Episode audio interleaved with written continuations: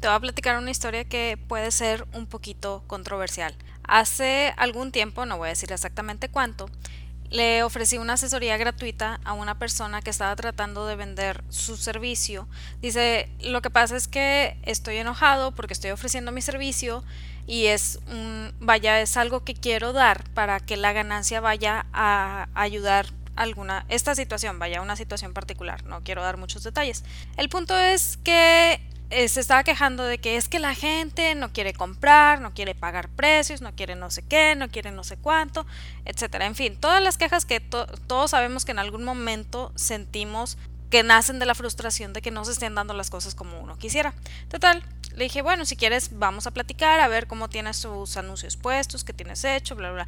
Y ya analizando lo que tenía puesto, le dije, mira, yo te recomiendo mejor hacer esto, esto y esto, porque estoy viendo esto, esto y esto. Y ya como que le di una, una serie de, de consejos. Le dije, generalmente yo doy asesorías de esto. Le digo, pero como lo estás haciendo para ayudar, pues nada más a lo mejor te pueden ayudar estos, eh, pues estos cambios para poder atraer más gente. Y bien chistoso porque la persona fue de que no, es que la gente no quiere comprar, la gente no quiere pagar los precios, la gente es bien coda, la gente es no sé qué, la gente, pero enojado me lo decía como si fuera culpa de la gente que no se fuera a lograr la meta que él tenía para pues para esa ayuda que quería dar. Y aquí yo dije, ok, ya te platiqué, ya te di la asesoría, ahorita no es el momento en el que tú estás perceptivo, digo, no se lo comenté, pero sí me quedé pensando, no es el momento en el que estás perceptivo para este tipo de cosas, yo no te puedo resolver la vida. Así que le dije, no, pues ojalá que te vaya muy bien con este proyecto, que generes mucho, que se pueda lograr el objetivo y bye bye. Digo, no era amiga de la persona ni nada, fue una persona con la que me topé por ahí. Igual, no quiero dar muchos detalles. La cosa es, ¿por qué te estoy contando esta historia? Porque muchas veces pensamos que solamente por el hecho de publicar nuestro producto o servicio, ya la gente nos va a hacer caso, ya la gente va a querer comprarlo, ya la gente va a querer acercarse. Y en especial cuando lo hacemos con la finalidad de ayudar y ponemos ahí de todo lo, todo lo recaudado va a ser para ayudar a la gente en tal situación y luego no se da la venta y es como, ¿qué coda es la gente? ¿Por qué no quieren comprar? Espérate tantito, no parte de eso. Tenemos que entender algo. Si estás dando un producto o, servicio a cambio de dinero, estás haciendo una venta. Incluso si lo estás dando gratis, estás haciendo una venta porque tienes que venderles la idea de llegar contigo. Había, hay un mentor que cuando mencionó esto que te voy a decir, para mí fue como, a ver, espérame tantito, tiene toda la razón.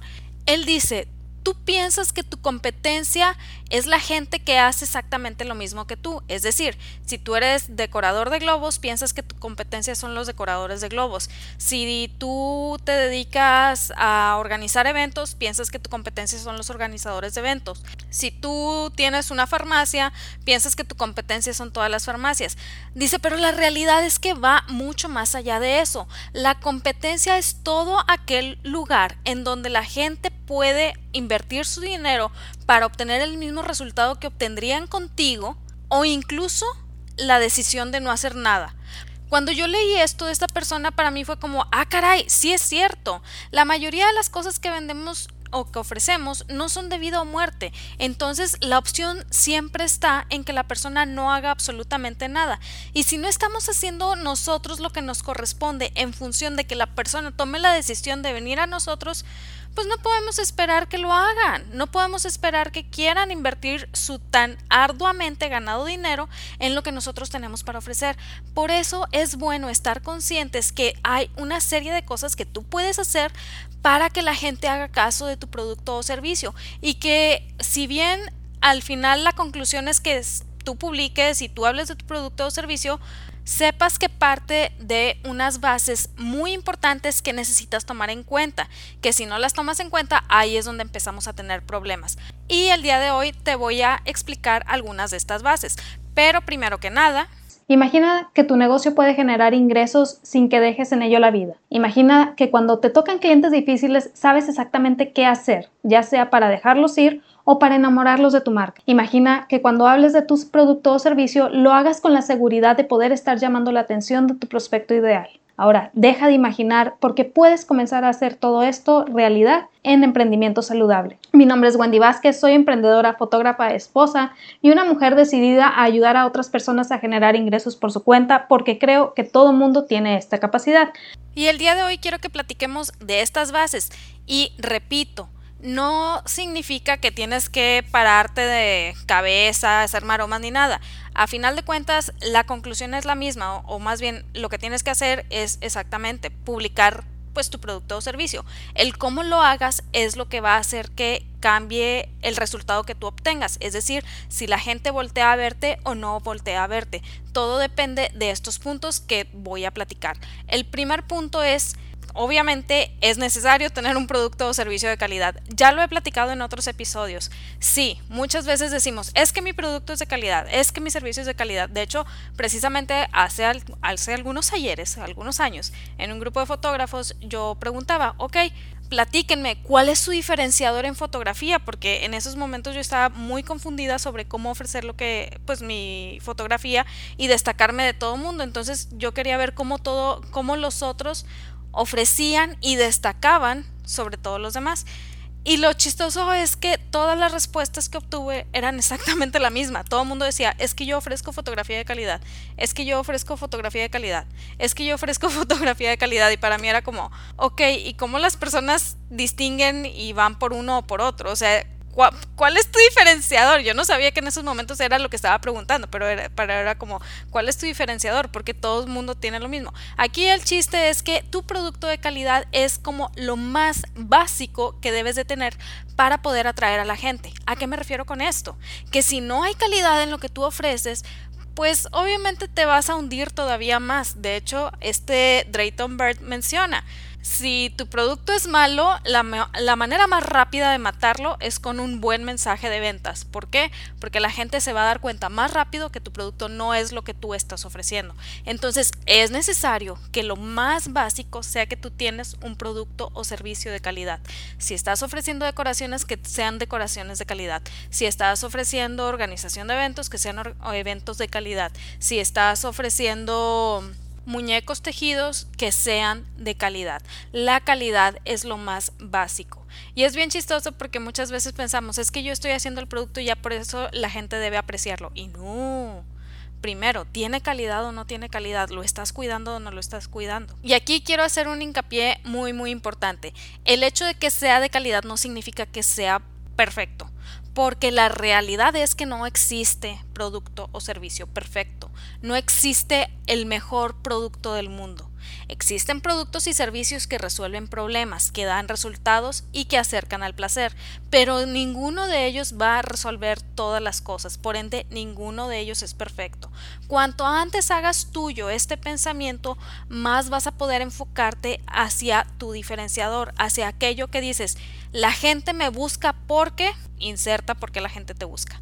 Por ejemplo, si eres decorador de eventos, la gente me busca por la seguridad que obtienen al contratarme. Saben que no les quedó mal así llueva, truene o relampaguee. De hecho, había un fotógrafo que era tanta la seguridad que ofrecía a, a, sus clientes que independientemente del país que fuera, él les aseguraba que iba a estar ahí o iba a estar muerto. Casi, casi. Digo, no a ese nivel, pero era más o menos su mensaje. En una ocasión le tocó ir a una boda, no me acuerdo en qué país, dice que ya iba en el carro, o sea, ya todo súper bien, iba en el carro, tuvo un accidente y le pues llegó el tránsito y toda la cosa y al final fue como, oigan, pues yo sé que, que, tengo que estar aquí, pero también tengo que ir a, cumplirle a estos clientes ahorita vengo, como que dejó todo arreglado, se fue a la boda y luego regresó a, a, revisar lo del accidente. El punto es, Fotógrafos de boda buenísimos hay muchos, pero él tenía tan marcado su diferenciador de voy a estar ahí que la gente confiaba. Pero confiaba porque también veía su trabajo y veía que era un trabajo de calidad. No simplemente porque sabía que era iba a estar ahí, sino pues qué chiste, o sea, voy a estar ahí, pero mi trabajo está bien feo. No, pues no, gracias, no me interesa que estés aquí. Entonces, tu producto o servicio tiene que ser de calidad y eso es lo más básico para ofrecerlo. Pero no es solo eso, aquí vamos al punto número dos, hablarle a la gente correcta. Es decir, tenemos que encontrar en dónde se encuentran y hablarles constantemente. Muchas veces cometemos el error, como lo he mencionado en otros episodios, que, de creer que todo mundo son mis prospectos. Si bien es una posibilidad a la que te puedes abrir, no significa que partas de esta base. Al contrario, pueden llegar a ser todo mundo tu prospecto, pero no todos van a tener el mismo nivel de conciencia sobre tu producto o servicio. Entonces, ya desde aquí decimos, no todo mundo es mi prospecto en estos momentos. La persona que me compre el día de hoy es muy diferente a la persona que me va a comprar en seis meses. Puede que la persona que me va a comprar en seis meses todavía no me conozca y por ende en estos momentos no sea mi prospecto, no sea, la, no sea a quien debe de llegarle el mensaje que yo estoy transmitiendo, que ahorita vamos a llegar al mensaje. El punto es Sí, existe la posibilidad de que todo el mundo sea mi prospecto, pero no todo el mundo está listo para comprar, no todo el mundo tiene el mismo nivel de conciencia y por ende no significa que ahorita les voy a estar ofreciendo a todo el mundo. ¿A qué me refiero con esto? Si no tenemos el, mismo nivel de conciencia, el mensaje que tú des no lo vamos a escuchar y no va a resonar con todos. Y está bien, no hay ningún problema. Tenemos la idea de que tenemos que ser lo más genéricos posible para que todo el mundo nos escuche. Y si bien lo genérico ayuda a que volteen algunas cabezas, mientras tú no te enfoques en aterrizar todavía más la idea, no vas a resonar con la gente correcta. De hecho, esto sucede con muchos creadores de contenido en, Internet que dicen, oye, estoy creciendo mi canal independientemente de donde sea, YouTube, Instagram, TikTok, lo que tú quieras. Estoy creciendo mi red social, hay muchos seguidores, hay mucha gente reaccionando, dando like, preguntando, pero al final no estoy logrando vender. Justamente en un curso que tomé el año pasado mencionaba esto una persona. Dice, es que Estoy dando eh, asesorías gratis de Photoshop en mi canal. Lo he crecido lo más posible. Realmente es un canal muy nutrido, en donde la gente es muy participativa, en donde todos dan likes. Pero saqué mis cursos y nadie compró. ¿Qué sucedió ahí? No estamos logrando resonar a través de nuestro mensaje o con la gente correcta. ¿Qué quiere decir esto? Pues sí, probablemente en tu canal haya mucha gente, pero realmente es gente que está apreciando lo que tú estás ofreciendo, es realmente aquellas personas que dices van a comprar lo que yo les ofrezca. Aquí es muy, muy importante que veamos de qué manera también estamos hablando. Ahorita, repito, voy a la parte de mensaje. De qué manera le estamos hablando para ver si es la gente correcta. No significa que seamos elitistas y que, ay, tú no eres la persona correcta para mi negocio y te fregaste, no te atiendo a ti. No, al contrario, cuando tú tienes un mensaje o cuando tú le estás hablando a la persona correcta, esta persona va a llegar a ti independientemente de su demografía. Porque yo sé que en muchas ocasiones te dicen, no, es que tienes que definir demográficamente a quién es tu prospecto de cliente ideal.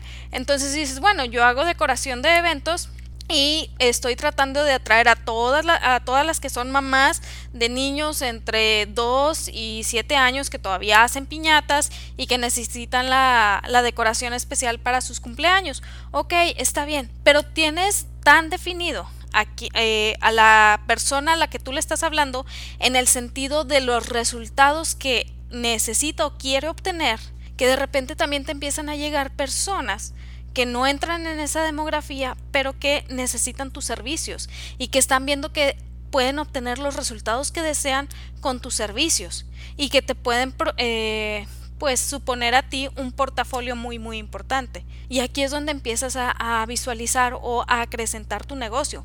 ¿Por qué? El hecho de que no entre en tu demografía no significa que no sea la persona correcta. Al contrario, puede que todavía te abra las puertas a otra cartera completamente diferente. O puede que te abra los ojos a que a lo mejor le faltaba todavía un poquito más de punch a tu mensaje y esta persona que viene a preguntar siendo la persona correcta, te ayuda a ir entendiendo mejor cómo hablarle a tu prospecto. Y de aquí partimos al tercer elemento importante, hablarle al punto de dolor correcto. Ya te lo he mencionado en otros episodios, cuando nosotros estamos tratando de ofrecer nuestro producto o servicio, si nada más nos ponemos a enumerar eh, a lo loco las características de nuestro producto o servicio, no vamos a atraer a nadie. Pero si le estamos hablando a los puntos de dolor y por ende a los resultados que pueden obtener con lo que nosotros estamos ofreciendo, es más probable que la gente voltee a verte. Así de importante es hablarle a los puntos de dolor. Un ejemplo muy muy práctico es pues hay prospectos en fotografía que buscan por precio y hay prospectos que buscan algo más. ¿A cuál punto de dolor le estás hablando tú? Si en todos tus anuncios, si en todos tus vaya, en toda tu campaña de mercadotecnia estás hablando de descuentos, de gratis, de barato, es lo que va a resonar con cierto público. No estoy diciendo que está mal, espérame tantito, quédate tantito conmigo antes de que empieces a juzgarme. Aquí el chiste es, va a resonar que es con cierto público que solamente está buscando por precio, que el primer factor que está analizando es precio que no le interesa nada más.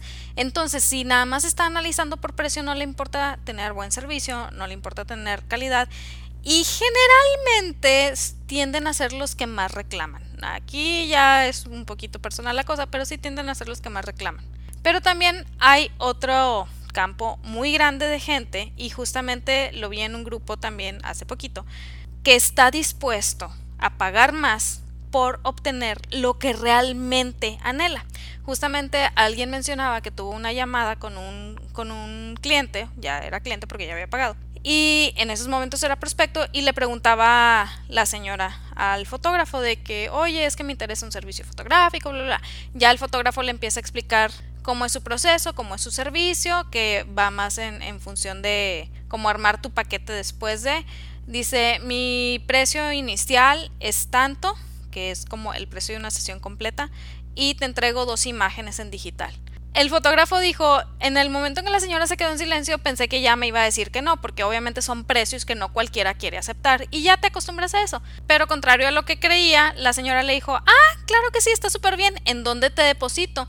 Y el señor, eh, bueno, el fotógrafo fue como, ok, eh, te paso mis datos, se los pasó, la señora le depositó y le dijo, qué bueno que te encontré a ti, porque la mayoría de los fotógrafos me estaban ofreciendo una sesión por mil pesos y la verdad es que no me dio confianza, no quiero tener una sesión que me cueste eso y tener que repetirla al poquito tiempo porque las fotos no salieron bien, porque no se cumplieron mis expectativas. Imagínate la satisfacción que sintió ese fotógrafo de oye, la gente está viendo el precio que estoy dando y por ende sabe la clase de servicio que le voy a dar. Lo que este fotógrafo le estaba cobrando por la sesión era el triple de lo que le estaban cobrando los otros fotógrafos y nada más le estaban entregando dos digitales. Pero la señora sabía que con ese precio tenía el respaldo de poder decir, pues puedo, puedo estar tranquila porque sé que va a ser un servicio de calidad. Repito, la calidad tiene que ser lo más básico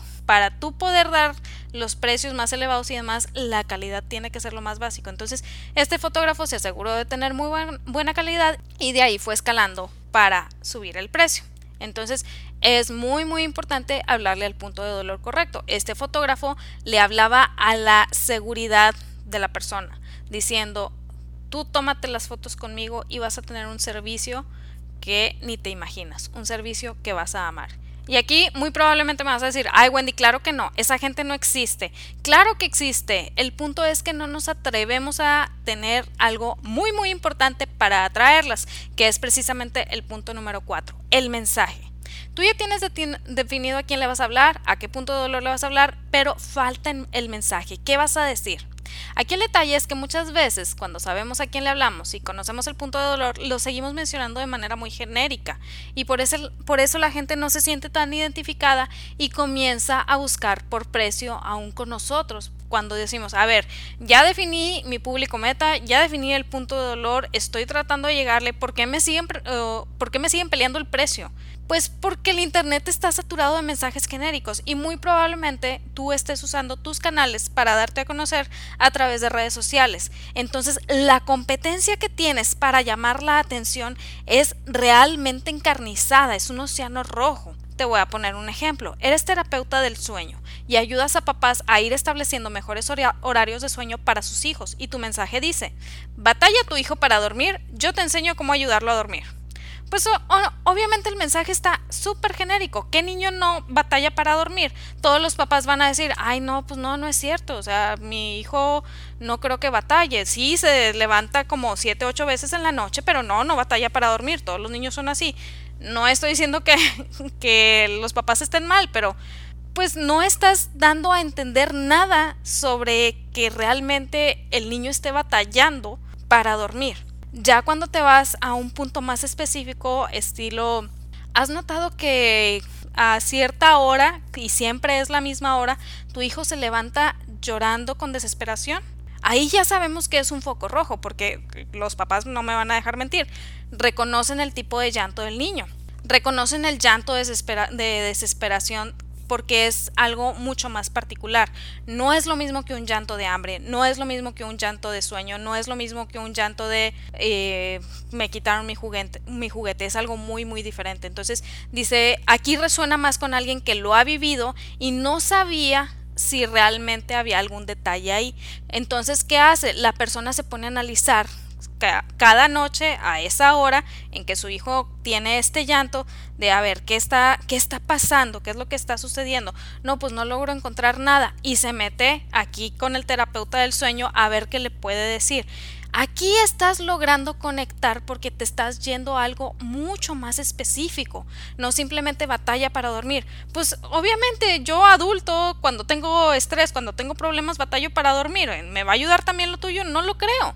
Por eso es necesario que tu mensaje sea mucho más específico, que conecte realmente con la persona a la cual le vas a dar tu producto o servicio, bueno, a la cual le vas a ofrecer tu producto o servicio.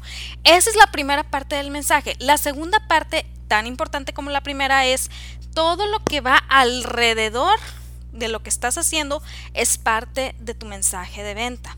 Es decir, tu servicio que das en todo momento es, parte de tu mensaje de venta. La entrega que das es parte de tu mensaje de venta. Las respuestas que das es parte de tu mensaje de venta. Toda esa comunicación que tú tienes con la persona desde el momento que entró a tu cuenta y te conoció es parte de tu mensaje de venta. Aquí el detalle es tú, como dueño de negocio, escoges la manera correcta de comunicarte con tus prospectos. Escoges el canal de comunicación que van a tener y eso está bien. Pero si tú no tienes definido un canal concreto para comunicarte y para ofrecer tu producto o servicio, la gente lo nota y esto resta puntos a ese factor muy importante que necesitas lograr comunicar a través de todo lo que estás haciendo. Y ese factor es la confianza. Todo esto que tú haces o dejas de hacer suma o resta confianza a poder recibir el resultado que la gente está esperando. Por eso es muy importante que tu mensaje de ventas lo veas no solamente como lo que dices, sino también como lo que haces y lo que dejas de hacer. Por ejemplo, algo que yo manejo en la asesoría, le pregunto siempre a la persona, ok, ¿cuál es tu canal de comunicación? Y la mayoría de las veces la respuesta es por medio de mensajes de la red social en la que estoy. Y yo, está bien, perfecto pero la gente sabe cuál es el proceso para contratarte. Y aquí siempre es la misma respuesta. Es que me mandan el mensaje, me preguntan, les cotizo y luego ya les digo cuál es el proceso. Y yo, ok, ¿qué necesidad hay de esperar hacer todo esto para que sepan el proceso? Una cosa es la cotización y otra cosa es el proceso de contratación. ¿A qué me refiero? Muchas veces yo como persona que está buscando un servicio, quiero saber qué es lo que sigue, quiero saber qué va a pasar. Justamente hace tiempo te platiqué en otro episodio que contraté un servicio de fotografía que me gustaba mucho el trabajo de esta fotógrafa, me gusta mucho. Se me hizo muy padre y todo, pero en todo momento me sentí yo bien perdida en la niebla de qué era lo que seguía, de qué iba a suceder. Y es bien frustrante porque dices, pues yo ya entregué mi dinero, ¿por qué me siento tan en la niebla? ¿Por qué me siento tan, tan perdida en lo que va a suceder? Y esto resta puntos a la confianza que tienes en tu proveedor de servicio. Por ende, resta puntos a los clientes que tú atraes. ¿Por qué? Porque se sienten que no saben cuál es el siguiente paso.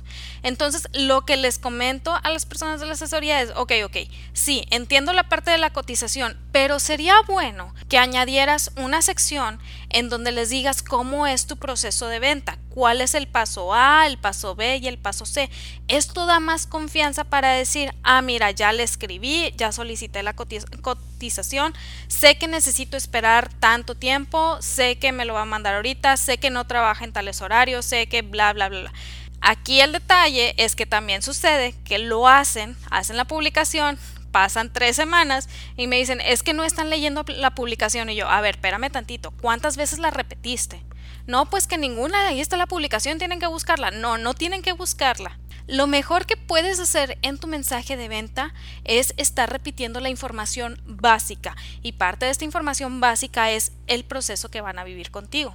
Entonces, cuando estoy en asesoría, han pasado dos o tres semanas y les pregunto, ¿ya repetiste una publicación con el proceso que van a llevar contigo? No, pues que no. Te invito a que la repitas esta semana. Y lo empiezan a hacer. Eso genera confianza. Y la confianza es tu mejor moneda de cambio para que la gente se acerque a ti y compre tu producto o servicio. Entonces, si te fijas, tu mensaje no es solamente lo que dices, es también lo que haces y lo que dejas de hacer. Así de importante es tener establecido qué proceso lleva tu prospecto y tu cliente contigo. Y de ahí nos vamos al último punto que es muy, muy importante, constancia. No te van a encontrar desde el primer momento, no te van a encontrar desde la primera publicación y esto es algo básico. Muchas veces abrimos la red social, invitamos a todos nuestros contactos, varios van y le dan like y ahí queda. Y nosotros decimos, es que, ¿por qué no se... ¿Por qué no se han logrado ventas y me dieron like y me estuvieron apoyando? Porque no lo van a hacer desde el inicio no te van a hacer caso desde la primera publicación. Justamente en un entrenamiento hace tiempo al que fui, decía la persona, la, constancia es tan importante porque muchas veces piensan que cuando estás iniciando tu proyecto, tu negocio, tu emprendimiento, tus ventas, estás como con un hobby. O sea, es algo temporal. Entonces, ¿qué sucede? Esta persona ofreció su producto o servicio, ya se hicieron las ventas de ayuda, de apoyo, de vamos a lograr que fulanita tenga un poco de dinero y ya pasa este tiempo y no logra hacer ventas. Entonces dice, pues bueno, pues lo voy a dejar así en mis redes familiares, vamos a seguir con las personas que ya me compraron. Y ya siguió con lo suyo, siguió con las personas que le compraron y todo, empezó a seguir haciendo ventas por su cuenta, ya no apoyándose tanto en la familia y demás. Pasa el tiempo y como ya no estaba haciendo ese tipo de publicaciones, de repente un día, digamos meses después, llega una amiga y le dice, oye, tú ya no estás vendiendo esto, ¿verdad? Ya lo dejaste. Y se queda esta chava de que no, todavía sigo, me está yendo súper bien estoy teniendo mucho éxito, dice, ay, es que ya no he visto ninguna publicación, entonces pensé que ya lo habías dejado, pensé que era un hobby. Eso sucede cuando nosotros no tenemos constancia en lo que estamos haciendo, en lo que estamos publicando y en nuestro mensaje de venta. Si no tenemos constancia, la gente no nos va a encontrar. De hecho, decía o dice Russell Brunson, cuando era la época de la televisión, porque ahorita pues ya las series y todo eso y los servicios de streaming ya no es igual, pero cuando era tiempo de la televisión, Dice, tu programa favorito no lo conocías desde el primer episodio. Muy probablemente lo encontrabas en la tercera o cuarta temporada y ahí te empezaba a gustar. Y luego ya buscabas la manera de ver los primeros episodios. Pero lo encontrabas ya cuando llevaba tiempo en el aire. ¿Por qué? Porque no todos los programas sobrevivían el primer episodio. De hecho, la cantidad de episodios piloto que se hacen y no continúan son extremas. Entonces, tú ya lo conocías, pues cuando llevaba tiempo. De, a mí me pasó así. Una de mis, de mis series favoritas, Gilmore Girls, yo la conocí en la cuarta temporada. La serie dura siete temporadas y yo la conocí hasta la cuarta. Terminé de ver la serie y busqué la manera de ver las primeras tres temporadas. Pero ya llevaba tiempo. Entonces, es necesario esa constancia para que la gente no diga, ah, era un hobby, ya no lo hace, sino que diga, ah, mira, es su trabajo, es constante en eso, lo sigue haciendo y esto nos lleva a aumentar los puntos en la confianza y la confianza que es nuestra mejor moneda de cambio para que la gente se sienta atraída hacia lo que nosotros queremos ofrecer. Por último, llegamos al punto número 6, ensayo y error. Esto va de la mano con la constancia. ¿Por qué? Porque no todos nuestros mensajes de venta, no todos nuestros intentos van a surtir efecto, no todos van a ser perfectos, no todos van a funcionar. ¿Qué sucede aquí? Tenemos que investigar cuáles funcionan y seguir invirtiendo en ellos y dejar de lado los que no funcionan. De hecho, una persona mencionaba, muchas veces la gente contrata anuncios y dice voy a sacar esta campaña y hace un anuncio bien bonito, bien chido todo y paga la campaña o paga el tiempo que va a estar los anuncios ahí eh, desplegándose el anuncio no pega, no surte efecto y dice, ah, no, esto no está funcionando. Comenta, lo que yo hago es saco tres tipos de anuncios diferentes, todos enfocados en mi prospecto de cliente ideal. El mensaje en el fondo es el mismo, pero parafraseado de diferente manera. Y el target se busca más o menos el, el que ya tengo establecido. ¿Por qué lo hago de esta manera? Porque no me puedo confiar en que mi anuncio ultra perfecto va a ser el anuncio que atraiga a toda la gente que deseo. Sé que necesito conocer mejor a mi prospecto de cliente ideal cada día. Sé que, que, el día de hoy es muy diferente a lo que vivió ayer. Entonces, a lo mejor lo que yo pensé que ayer iba a funcionar, a lo mejor hoy no va a funcionar.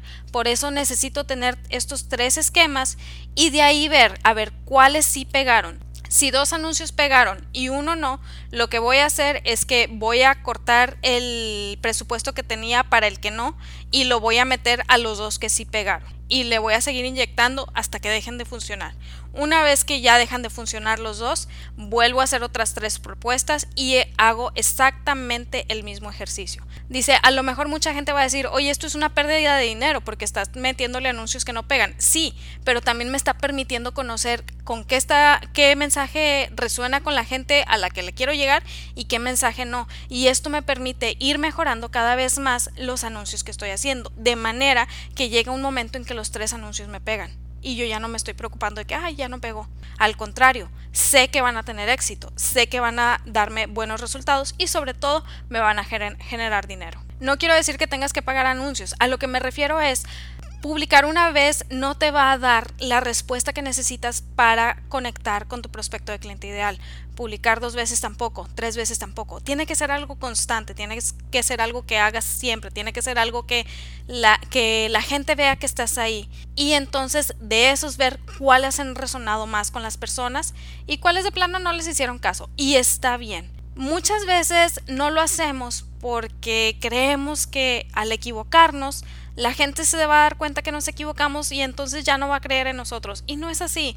Honestamente, cuando un mensaje no resuena con alguien, le va a pasar de noche. Muy probablemente ni se va a acordar. Entonces, no te preocupes por eso. Tú enfócate en hacer tu ensayo y error. Enfócate en conocer a tu prospecto. Enfócate en cumplir estos puntos, es decir, tener un producto o servicio de calidad, hablarle a la gente correcta, hablarle al punto de dolor correcto, tener un mensaje bueno y claro y que todo lo que hagas alrededor de, la entrega y de la venta vaya acorde a ese mensaje, tener constancia en lo que haces y hacer ensayo y error te van a ayudar a que logres atraer más gente hacia lo que tú estás ofreciendo. No son los bailecitos en TikTok, es simplemente tener una estrategia bien definida, poder tomar decisiones sobre esa estrategia, ver que necesitas cambiar, pero siempre teniendo tu faro bien claro. Al final lo que deseamos lograr es la venta. Así de simple y así de sencillo.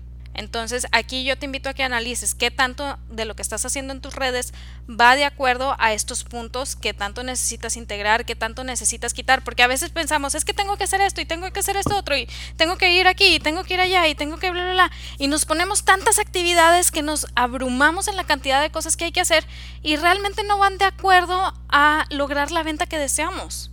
Primero analiza, ¿qué eres? Alguien que quiere ofrecer un producto o servicio o creador de contenido. El creador de contenido es alguien que va a esperar a que llegue otra persona con un producto o servicio para promoverlo, pero necesita crecer una audiencia al mil.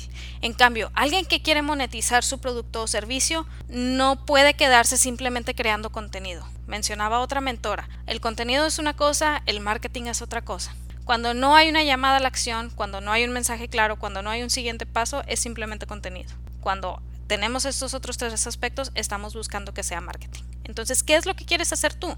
Tienes tu producto, tienes tu servicio, pues obviamente quieres que la gente llegue a ese producto o servicio. ¿Cómo vamos a hacerlo? Analizando estos puntos, implementando los necesarios, sacando los que no son necesarios y haciendo ensayo y error. Eso era lo que quería platicarte el día de hoy. Me extendí un poquito más de lo esperado. Traté de resumirlo lo más posible, pero espero de corazón que te sirva y sobre todo si conoces a alguien que le puede ayudar estas ideas y estos tips, no lo dudes, mándaselo inmediatamente. No sabes de qué manera puede beneficiar en su negocio, en su emprendimiento. Te deseo que tengas una excelente semana, que logres todas tus metas, todos tus objetivos, que continúes aprendiendo, que continúes enamorándote de las ventas y sobre todo que recuerdes que en ti está el potencial para lograr algo padrísimo, algo extraordinario. Así que créetela, vívelo, hazlo tuyo y nos vemos el siguiente martes. Bye.